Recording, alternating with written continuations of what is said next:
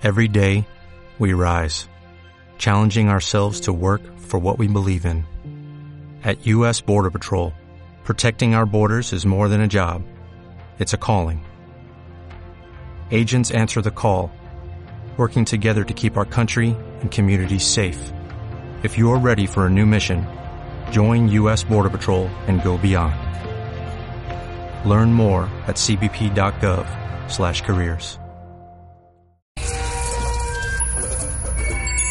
Voces de Intercambio es el espacio del Laboratorio de Tecnologías El Rule, donde conversamos sobre el uso social, crítico, creativo y colaborativo de las tecnologías.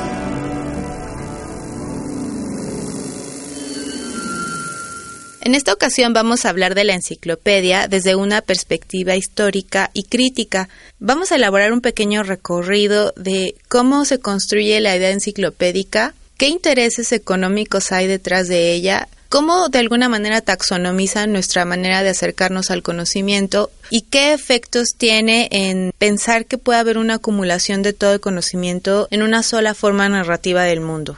Para ello nos acompaña Israel Álvarez Moctezuma, quien estudió la licenciatura y la maestría en Historia en la Facultad de Filosofía y Letras de la Universidad Nacional Autónoma de México en la cual también es profesor del Seminario de Investigación de Historia del Libro y de la Lectura de los siglos XV al XVIII. Además, es coordinador y editor del Seminario Interdisciplinario de Estudios Medievales de la Facultad de Filosofía y Letras. Él ha concentrado sus estudios en historia cultural y social de la literatura y la música de la Edad Media y del antiguo régimen en Europa y en la Nueva España.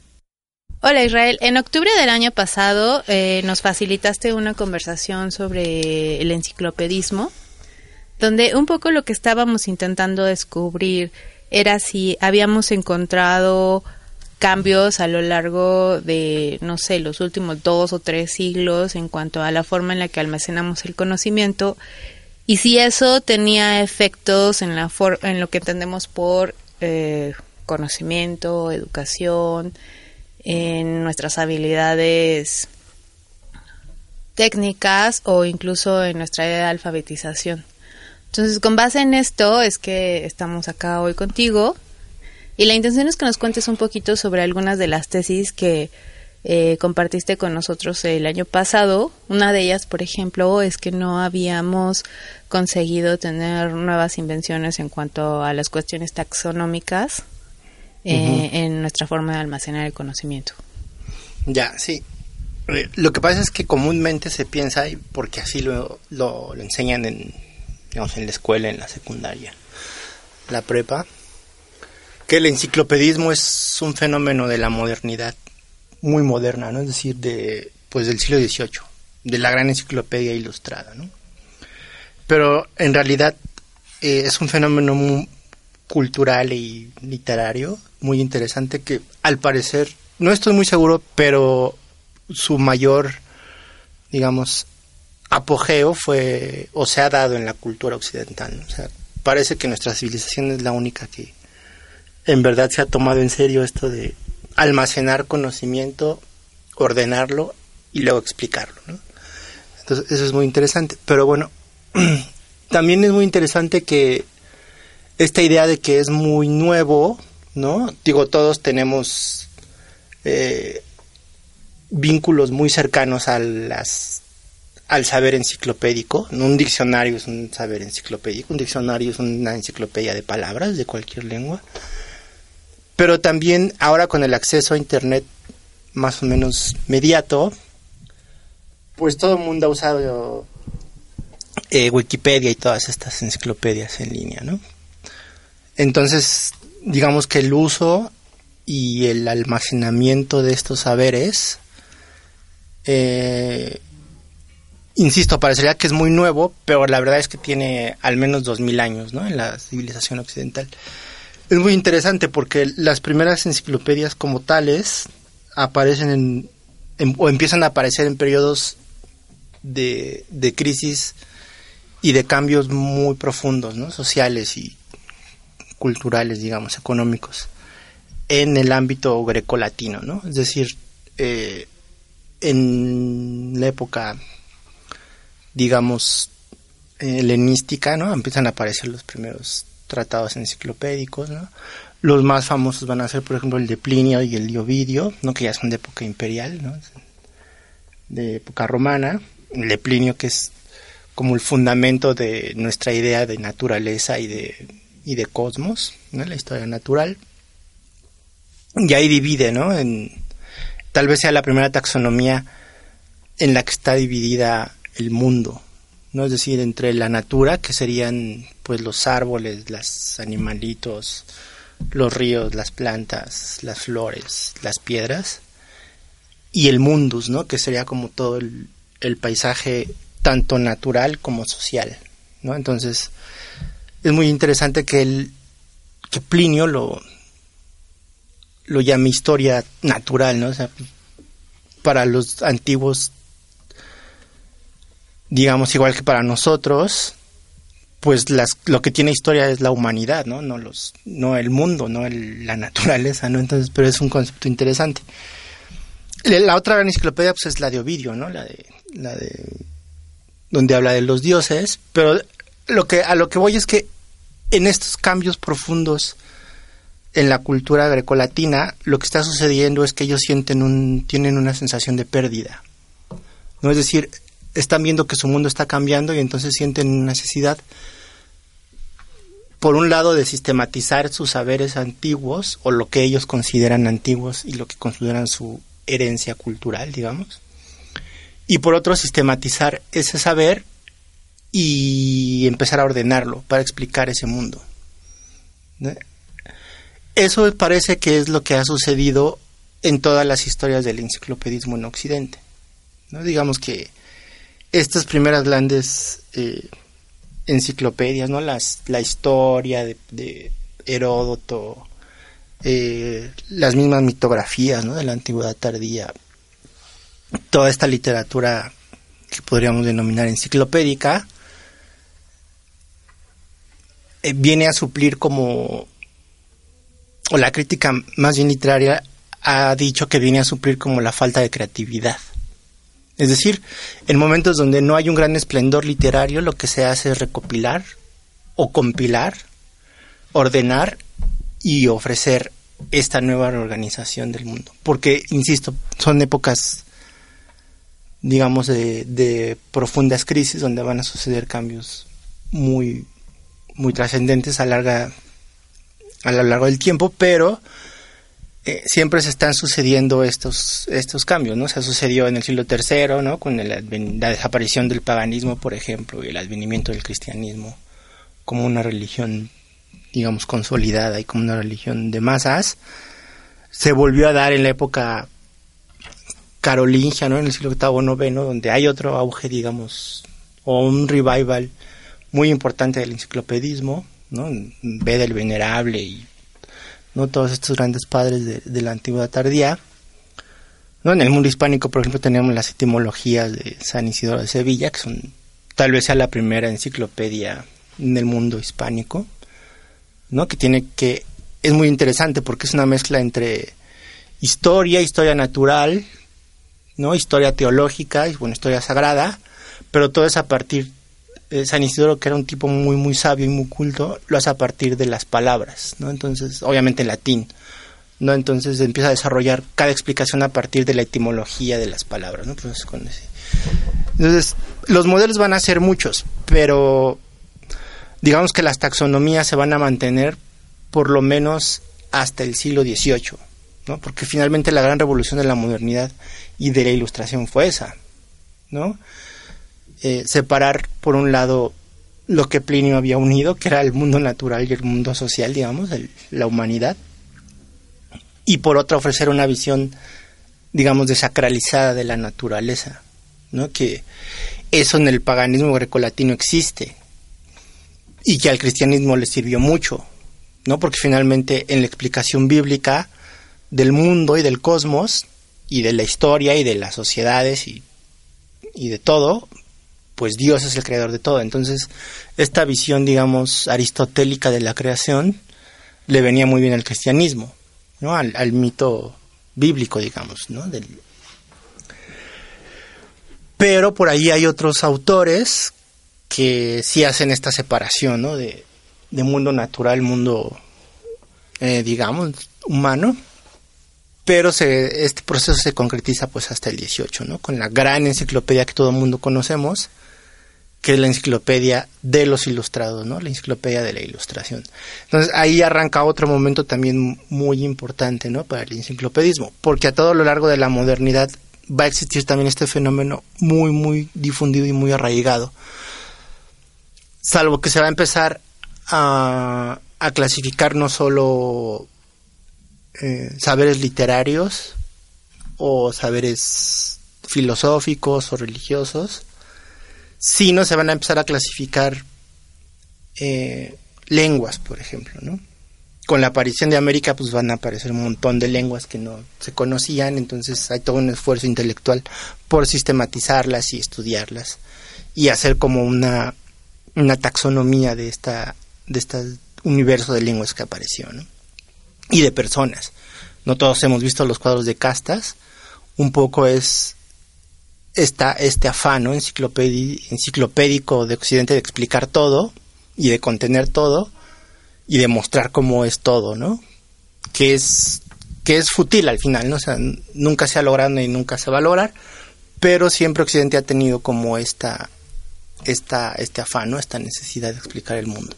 un poco antes de que continuemos a partir de la de, la idea de la ilustración hacia adelante, que es como algo que nos interesa como mucho profundizar. Antes de, antes de seguir, pensaría que hay como dos cosas importantes en la idea de lo enciclopédico. Y quisiera saber como un poco cuáles son estos cambios en las taxonomías, o sea, qué, qué define estas divisiones del no sé, ya lo llamamos conocimiento, eh, es decir, porque casi siempre que lo contamos a partir de, ay, la gente quiere saber cosas, divide el mundo, entonces, etcétera, ¿no?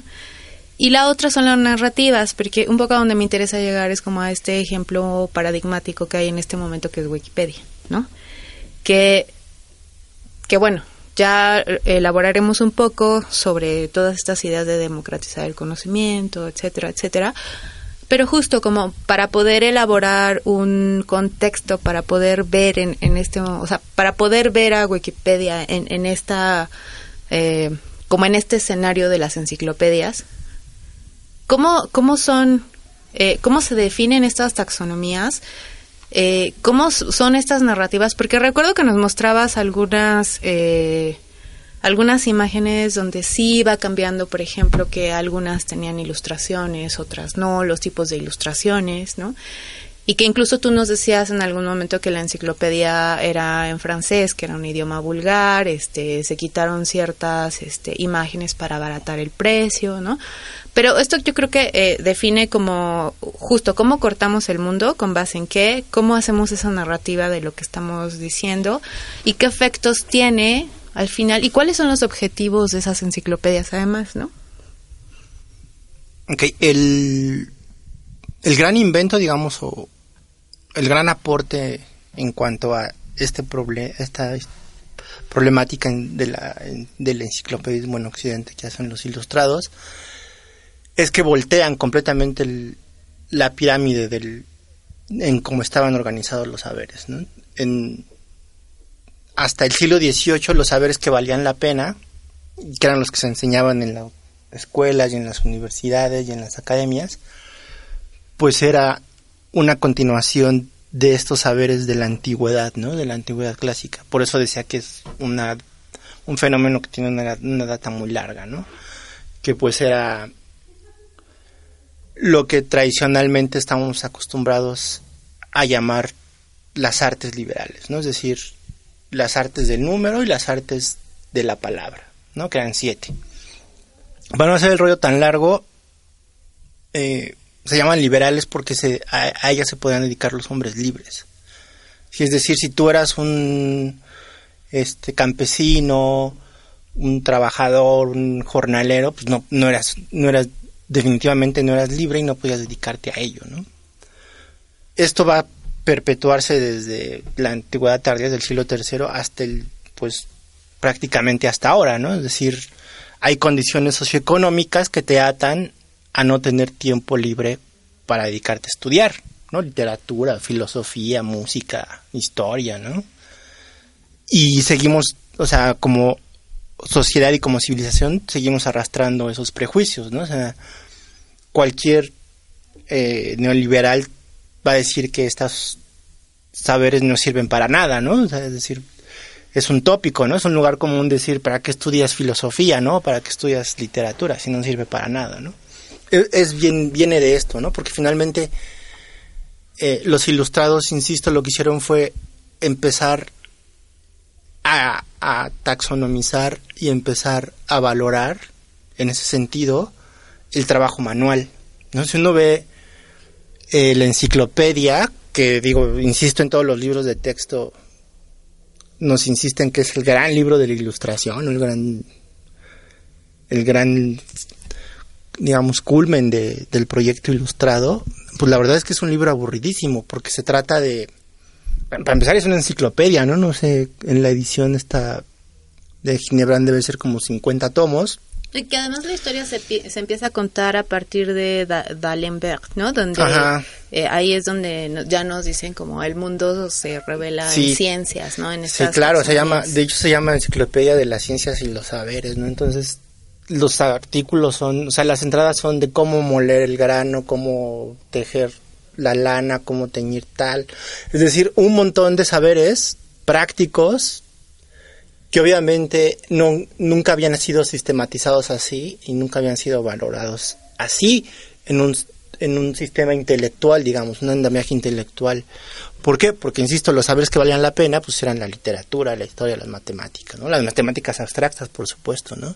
es decir, no es lo mismo eh, un constructor de catedrales, un maestro este, constructor, que un albañil, ¿no? Es, lo, es prácticamente seguimos con esas divisiones del trabajo, ¿no? Es decir, no es lo mismo un arquitecto que estudia en la Facultad de Arquitectura que un maestro albañil, ¿no? A lo mejor el maestro albañil es más hábil que el arquitecto para echar un colado, ¿no? Pero el otro sabe la teoría. Esa división del saber y del conocimiento lo seguimos arrastrando, pero eso tiene mínimo dos mil años, ¿no?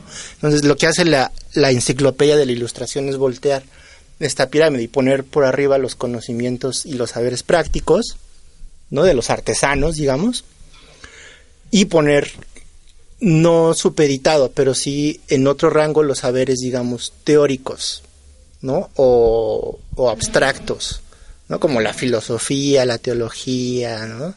Todas las ciencias nuevas que están apareciendo en esta época. Es interesante porque obviamente ellos están pensando en una revolución económica y social más que cultural.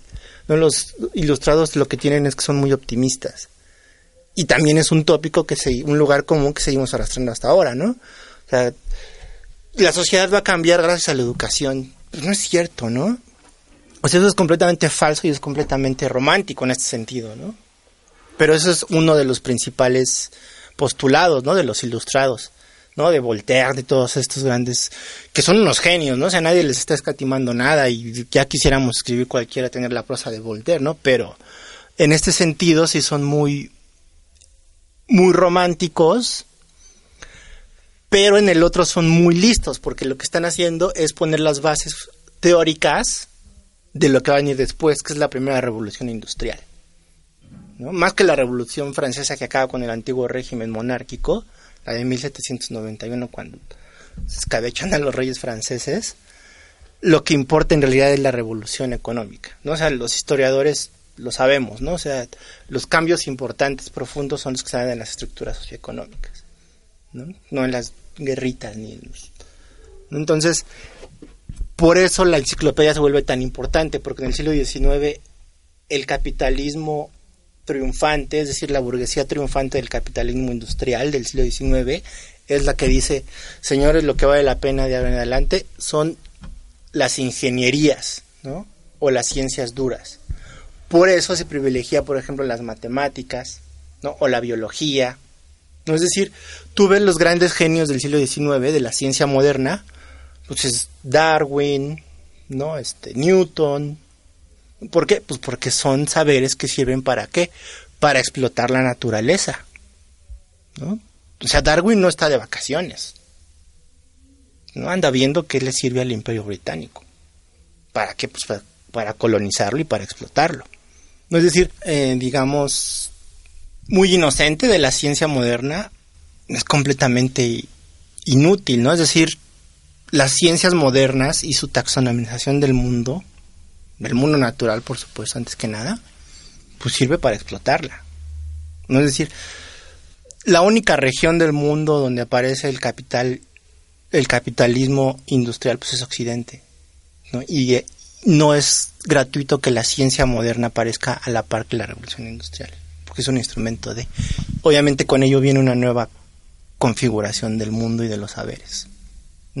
Nosotros somos víctimas de esa no víctimas, sino como consecuencia de esa, de esa organización de saberes. porque finalmente nuestra forma de estudiar, o sea, nosotros estudiamos ciencias sociales y ciencias naturales. Ahí hay una taxonomía importante. ¿no? Por un lado tenemos física y química y biología y otras cosas que nos dicen que nos van, que son más importantes que las ciencias sociales. Que siempre se han visto con con este desdén. De, de como no son productivas materialmente, pues la verdad es que no valen tanto la pena estudiarlas. Pero esta es una eh, digamos una taxonomía o una división de los saberes también muy muy nueva. Creo que ahí sale como algo muy interesante, que de alguna forma sí estás diciendo que esta manera de aproximarnos al mundo, pensando que esta enciclopedia está reuniendo el mundo, ¿no? Ah, suponiéndolo, determina las relaciones entre las personas y las relaciones de las personas con su con, con el ambiente, con el mundo, ¿no? Entonces, eso me parece como interesante porque Digo, ahora, por ejemplo, tenemos este ejemplo de Elena Álvarez Buila con el CONACIT con H, donde hay un intento de incluir a las humanidades en, el Consejo Nacional de Ciencia y Tecnología. Y, y parece una tarea titánica, porque justo venimos, como tú dices, de dos mil años de tener los saberes súper separados y que además esto ha tenido efectos en cómo, concebimos la acción, lo valioso, los medios fines, ¿no? Entonces digo, no sé si te gustaría como ahondar un poco más en justamente que no es o, o, sí, sí, que no es algo ocioso pensar de qué forma estamos acumulando o guardando o pensando el conocimiento, ¿no? Porque algunas de las cosas que platicábamos era si necesariamente tendríamos que pensar nuestra relación con el conocimiento en términos de acumulación, de archivo, de guardar, ¿no? Eh, que, que como que es una de estas grandes promesas que nos dan los medios digitales en algún momento, que puedes guardar absolutamente todo, que también ya hemos visto que es una falacia porque los formatos cambian, los soportes cambian, ¿no? Y pues bueno, o sea, como Digo, yo no sé, o sea, no sé tú qué piensas de cómo estoy, si, es como eh, válido pensar en justo como después de dos mil años de tener ciencias separadas con todos los efectos que eso implica, y que de pronto yo te preguntaría si tú crees que incluso eso tiene que ver con eh, lo que hemos llamado eh, los regímenes económicos, ¿no? O sea, el feudalismo, el capitalismo, ¿no? O sea, si, si de pronto también eh, esta forma tanto de concebir como de almacenar como de relacionarnos con este conocimiento, este, puede, puede como ayudarnos un poco a entender estos efectos y cómo no sería ocioso eh, no es que esté diciendo que las estrategias de Álvarez Buila sean las mejores, pero que estoy diciendo que hay un interés, quizá no de ella en particular, pero porque hay ese interés de volver como a ese diálogo no tan eh, determinado y tan tan tan rígido en cuanto a a, a las ciencias, ¿no? O sea, porque además eso implica metodologías, implica vocabulario, implica este formas de estudio, ¿no? Cómo pensamos esos efectos en lo social, que seguimos pensando que entonces hay que hacer ciencia teórica y después este aplicación tecnológica, ¿no? Y así es interesante porque eh, justo o sea, los, los estudiosos que han trabajado estos temas han descubierto que muchos de los fenómenos enciclopédicos están vinculados a no solo a procesos económicos, que todo forma parte de un proceso económico, sino a proyectos empresariales muy concretos, ¿no? Por ejemplo, los primeros diccionarios aparecen ya sistematizados, muy conformados como los nuestros, como el Larousse, ¿no? Que llevamos a la primaria, aparecen justo en las primeras décadas del libro impreso, ¿no? A final del siglo XV. ¿Por qué? Porque forman parte de un proyecto editorial. Que los proyectos editoriales, antes que otra cosa, son, son negocios, ¿no? La enciclopedia del 18 es un negocio. No, no, es, no es que estos estén pensando, ay, vamos a hacer esta enciclopedia y con esta vamos a iluminar el mundo. La verdad es que no. no lo, que están, lo que están pensando es ganar dinero. Esa es la verdad. No sé si, si el discurso neutro de Wikipedia vaya por ahí, pero yo creo que sí. No, es decir, eh, a lo que voy es que el saber enciclopédico no tiene que ver con una abstracción del conocimiento o de los saberes, ni un esfuerzo intelectual. Obviamente lo es, pero no es el primer objetivo. ¿No? Tiene que ver con un problema de soporte. Es decir, en algún momento se acaban los, los libros físicos y hay que sistematizar este montón de saberes ya que, que ya hemos acumulado y hay que desbrozar lo que no sirve y guardar lo que sirve. Eso es una enciclopedia. Eso es el primer paso para hacer una enciclopedia. ¿no? O una. Una antología. Entonces, obviamente, no sabemos cuántos terabytes de datos tengamos ¿no? en, en Wikipedia. Pero finalmente sí forma parte de este proceso. ¿Por qué? Porque es un cambio de soporte, no es un cambio de discurso. ¿No? Uno ve las, las clasificaciones de Wikipedia, son exactamente las mismas que, que la enciclopedia este, tradicional. ¿no? Es decir, por un lado está historia, por otro lado está naturaleza, ¿no? Por otro lado está medicina, anatomía, ¿no? Todos estos saberes que heredamos del siglo XVIII y XIX y que nada tiene que ver a lo mejor con la, con la misma división de las ciencias duras de ahorita. No, es decir, un poco con los con los consejos de ciencia de cada, de cada estado-nación, ¿no? Por un lado, ¿quién crea la necesidad de estos consejos de ciencia? La ciencia por sí misma no. No, son los estados-nación. ¿Por qué? Porque los estados-nación, cuando empiezan a aparecer en el siglo XIX, necesitan de dos cosas por un lado de, de científicos que sepan ordenar y explicar el mundo natural, es decir, explotable, ¿no? en recursos, en materias primas, y por otro, ordenar y clasificar la memoria, que eso está en los archivos y en las bibliotecas.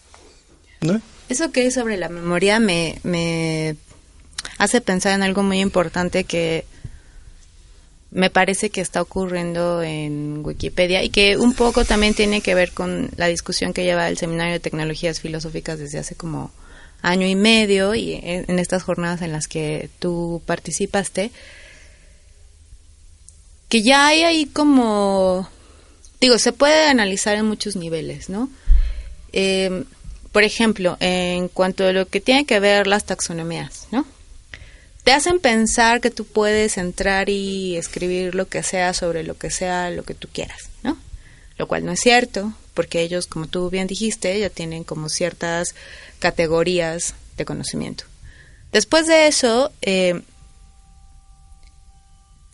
hay ahí una idea que a lo mejor tú podrías un poco desarrollar más sobre la publicidad, ¿no?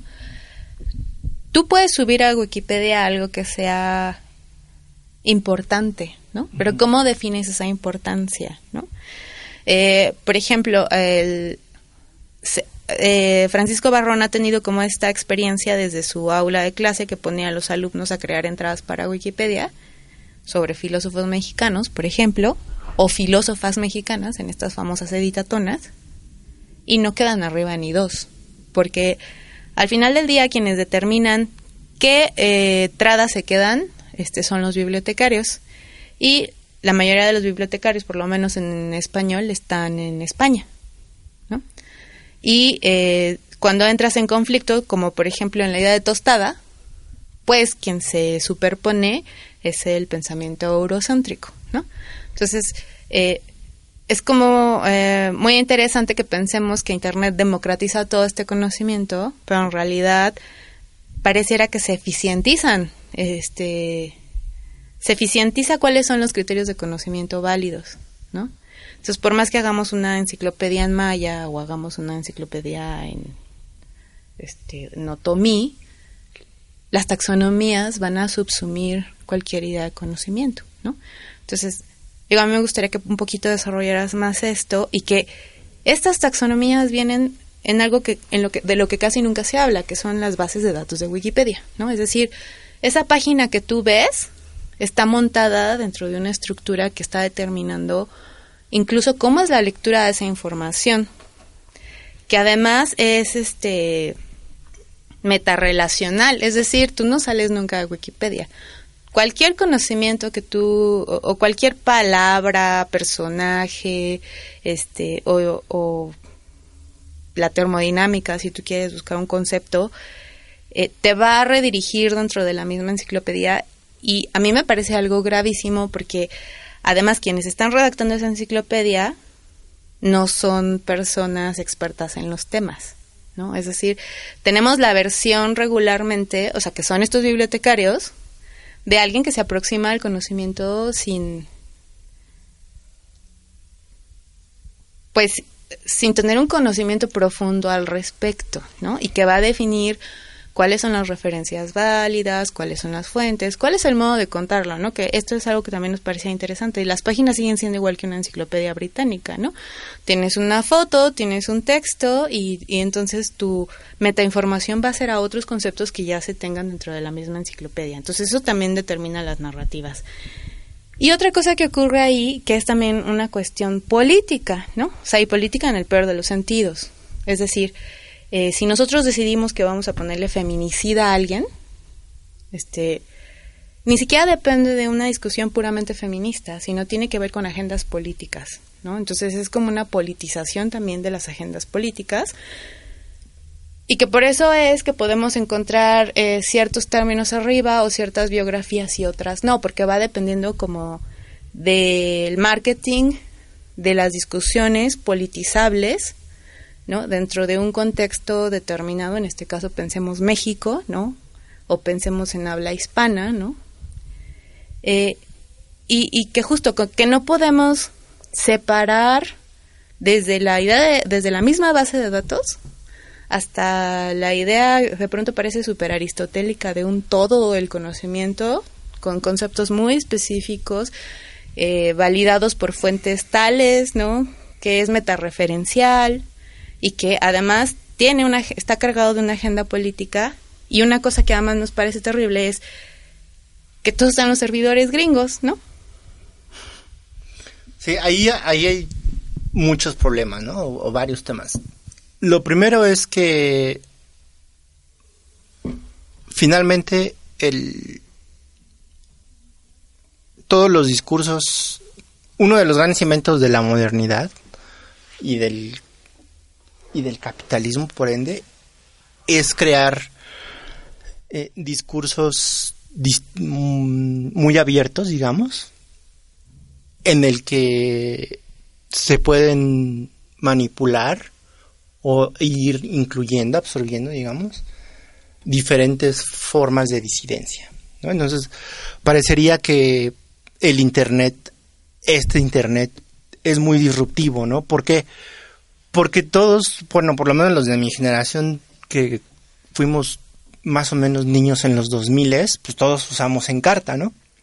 Que era una enciclopedia que tenías que pagar de alguna u otra forma, ¿no? Ya sea comprando la carta original, que era carísima, ¿no? Los, el software de, de Microsoft siempre ha sido carísimo.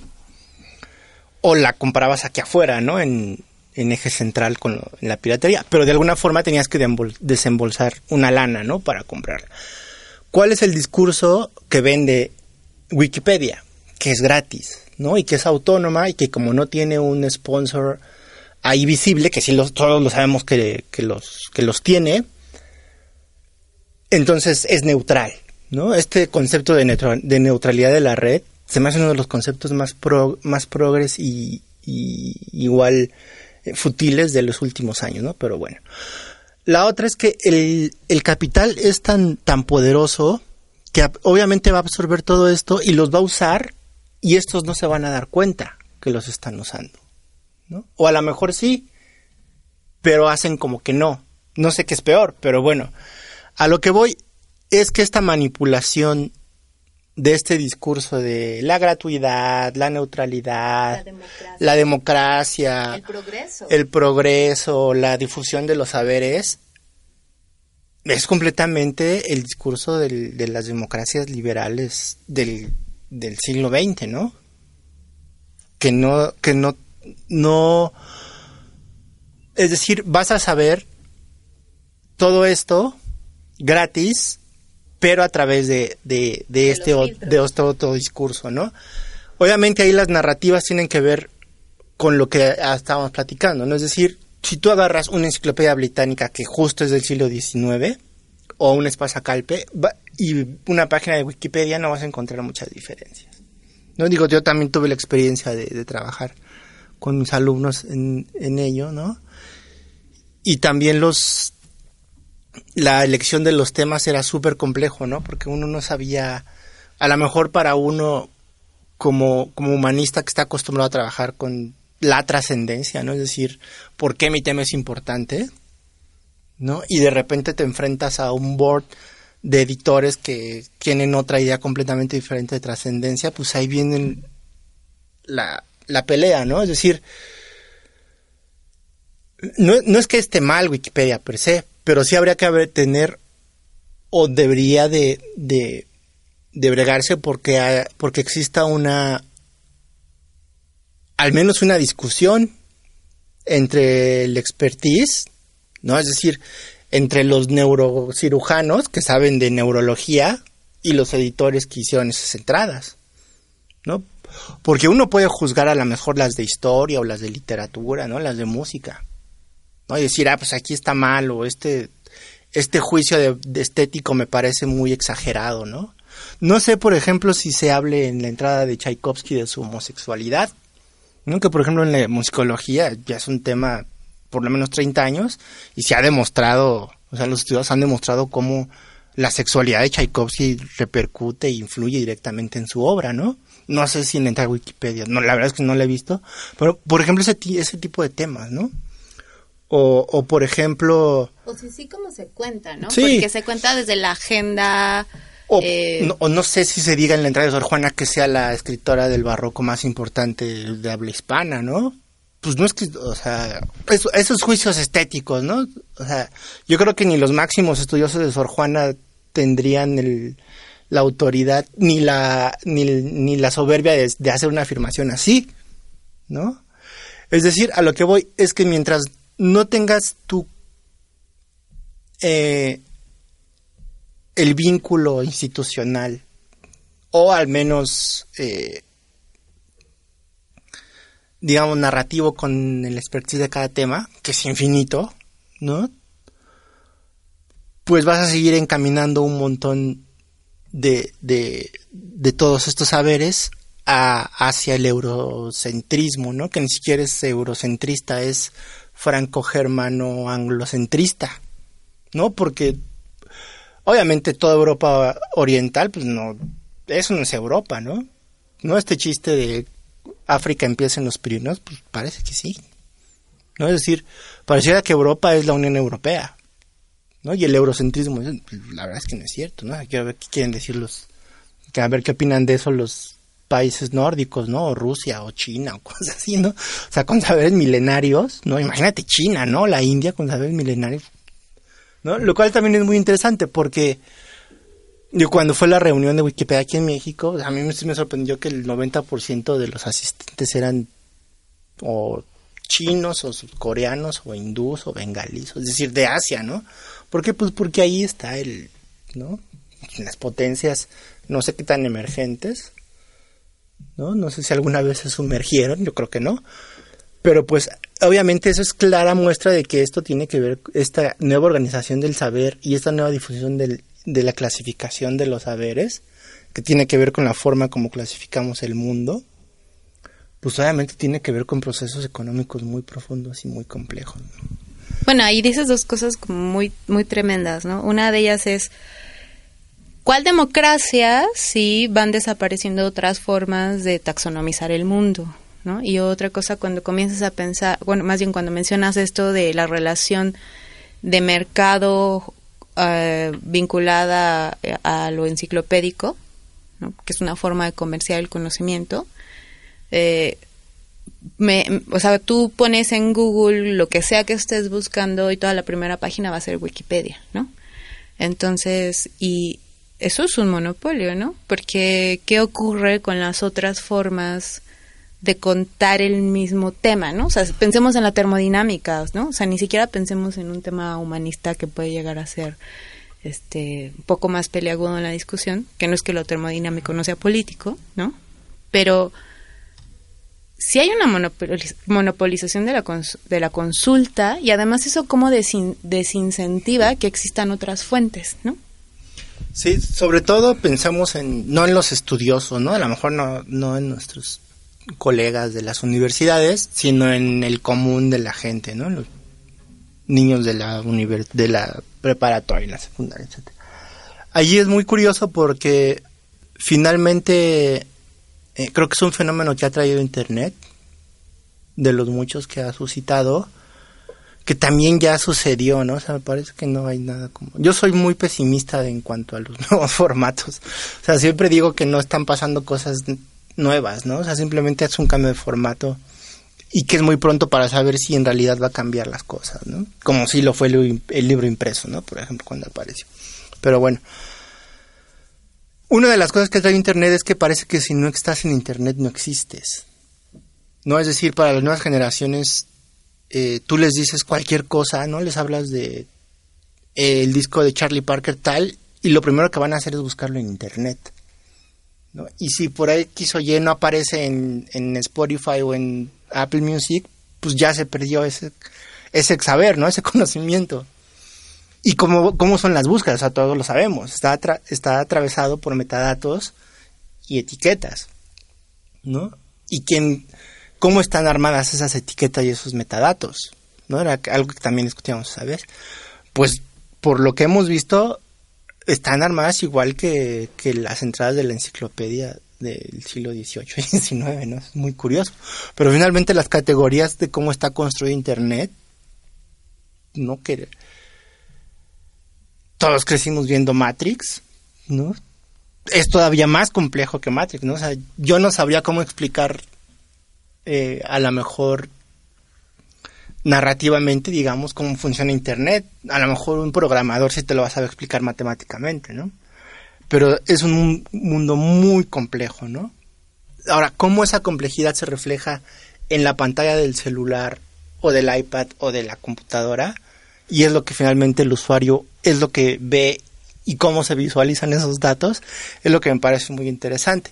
¿Por qué? Porque tiene que ver que cómo consumimos literatura, música, porque finalmente cuando estás leyendo una entrada de Wikipedia, ya sea de El Tigre de Bengala o de Charles de Gaulle o de Maradona o de Cristiano Ronaldo, del tema que quieras, estás leyendo, estás haciendo un acto literario, ¿no? Entonces, ese es un consumo cultural.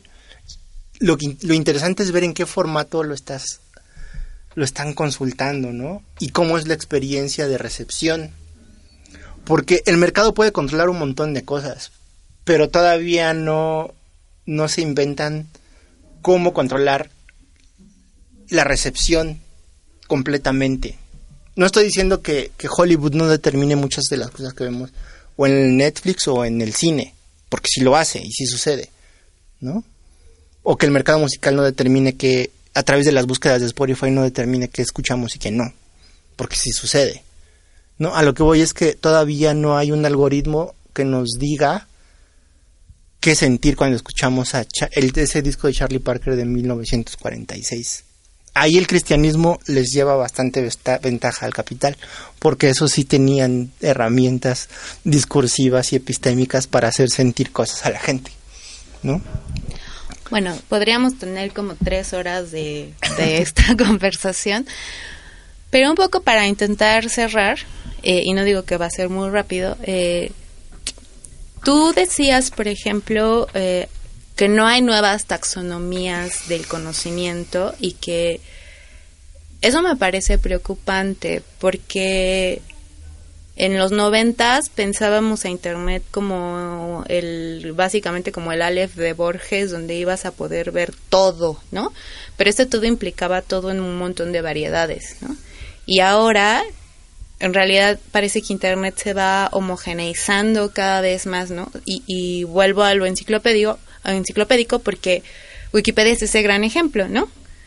Eh, tú vas a saber de Napoleón lo que Wikipedia quiera o determine que sepas de Napoleón. E incluso la forma en la que te lo narre, te lo cuente, las referencias que te dé, ¿no? Entonces es muy determinativo. Entonces, por ese lado, como de acuerdo a los problemas que tenemos, por ejemplo, de dejar de pensarnos de manera antropocéntrica, este, cambiar nuestra relación con el, con el ambiente, parecería entonces que eh, pensar nuevas taxonomías se convierte en una necesidad y un problema, ¿no? Y que de pronto, eso que tú dices, nos hace pensar que ya no hay otros soportes, ¿no? O sea, ya no está la oralidad, eh, le estamos dando todo nuestro enfoque a, lo, a la multimedia, o sea, a la multimedia que en realidad termina siendo la visión, ¿no? O sea, la imagen, el ojo. Termina siendo más media que multi. Sí, y también hay como esta idea de experiencia, parece que entonces hacia lo hacia el marketing, ¿no? O sea, de generar una experiencia, provocarte una experiencia. y se pierde esta otra idea de experiencia que es eh, tú mismo poder procesar otras cosas, ¿no? Sí, ahí es interesante. No sé si todavía, no sé si exista, si Wikipedia tenga este Instagram, pero sería un fenómeno interesante, ¿no? Internet se vuelve en este sentido, no soy un apocalíptico del Internet, no, seríamos nada de Internet realmente, ¿no? De hecho, digo, tú lo sabes, ¿no? Eso de las humanidades digitales y todo este mundo en el que no. Pero bueno, el problema con Internet es que justo está creando monopolios, no solo de saberes, sino de experiencias. ¿Quién sabe dónde, se, dónde están esos servidores? ¿no? Por ahí dicen que en Alaska o en el Polo Norte. Es como cosas del espacio exterior, ¿no? Te digo, o sea, por eso explicar Internet es complejísimo, ¿no? O sea, ¿dónde están los datos de Spotify, ¿no? ¿cuántos millones de discos tienen? son cosas que como parecen como el chisme de TV Notas, pero en realidad son cosas interesantísimas, ¿no? ¿Cuántos volúmenes? O sea, estaría bueno hacer un proyecto en que vamos a imprimir todo Wikipedia en español, a ver cuántos volúmenes juntamos, ¿no? A ver cuántas cuartillas de imprimimos, ¿no? A lo que voy es que muchos de estos monopolios se están quedando en manos de grandes empresas, que son las mismas desde hace por lo menos 150 años. ¿No? A lo mejor, eh, por ejemplo, es muy curioso pero es un fenómeno que yo empecé a detectar hace unos años, tal vez unos 10.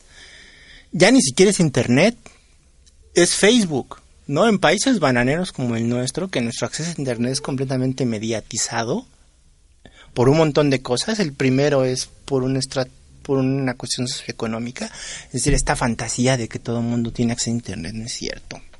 No, a lo mejor en Helsinki sí y en San Petersburgo.